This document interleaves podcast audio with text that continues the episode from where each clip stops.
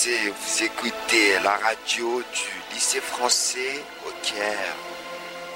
L'histoire de la galette des rois. Bonjour, je suis Rani et je suis accompagnée de Rina et Leila. Vous avez sûrement mangé une galette des rois début janvier, mais est-ce que vous vous souvenez d'où vient la tradition?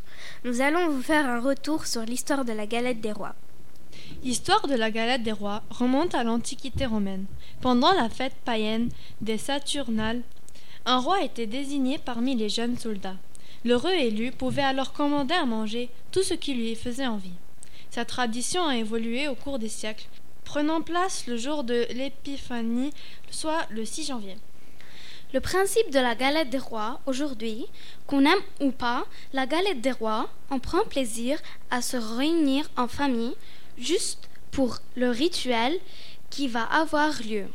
Le plus jeune enfant de la famille se cache sous la table pour attribuer les parts à tous les membres présents.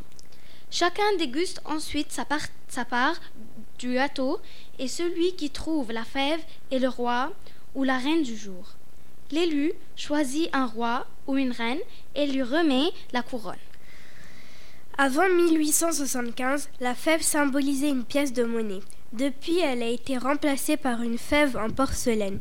L'épiphanie est donc une fête chrétienne, le 6 janvier, en fait la présentation de Jésus au roi mage. Vous connaissez maintenant, pour ceux qui ne le savaient pas, un peu l'histoire de la galette des rois.